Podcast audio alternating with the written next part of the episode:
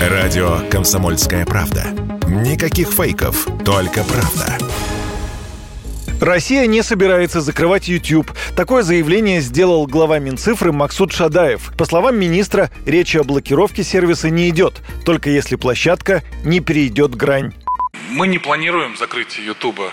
Вот так я могу сказать. Прежде всего, действительно, когда мы что-то ограничиваем, мы должны четко понимать, что наши пользователи не страдают. Все-таки закрытие – это крайняя мера, если только это не переходит определенную грань, конечно, когда все-таки возможности по доступу к этой аудитории используются для того, чтобы ну, навязывать информационную повестку, которая, в общем, враждебна для нашей страны.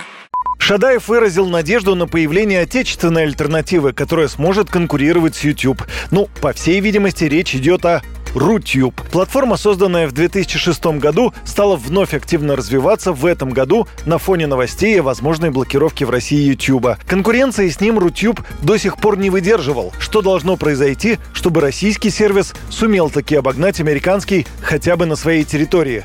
Комментирует генеральный директор компании «Интернет-розыск» Игорь Бедеров.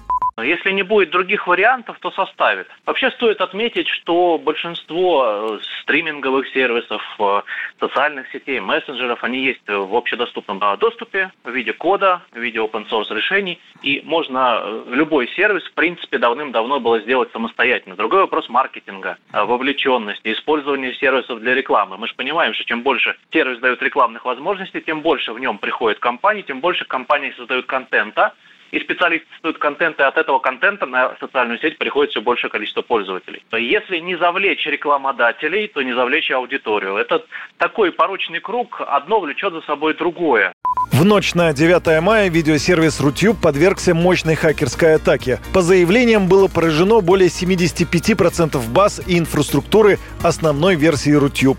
Сервис не был доступен три дня, сейчас он работает. Кстати, пресс-секретарь президента Дмитрий Песков допустил возможность разблокировки Инстаграм в России. Это запрещенная в России соцсеть принадлежит компании Мета, признанной экстремистской организацией.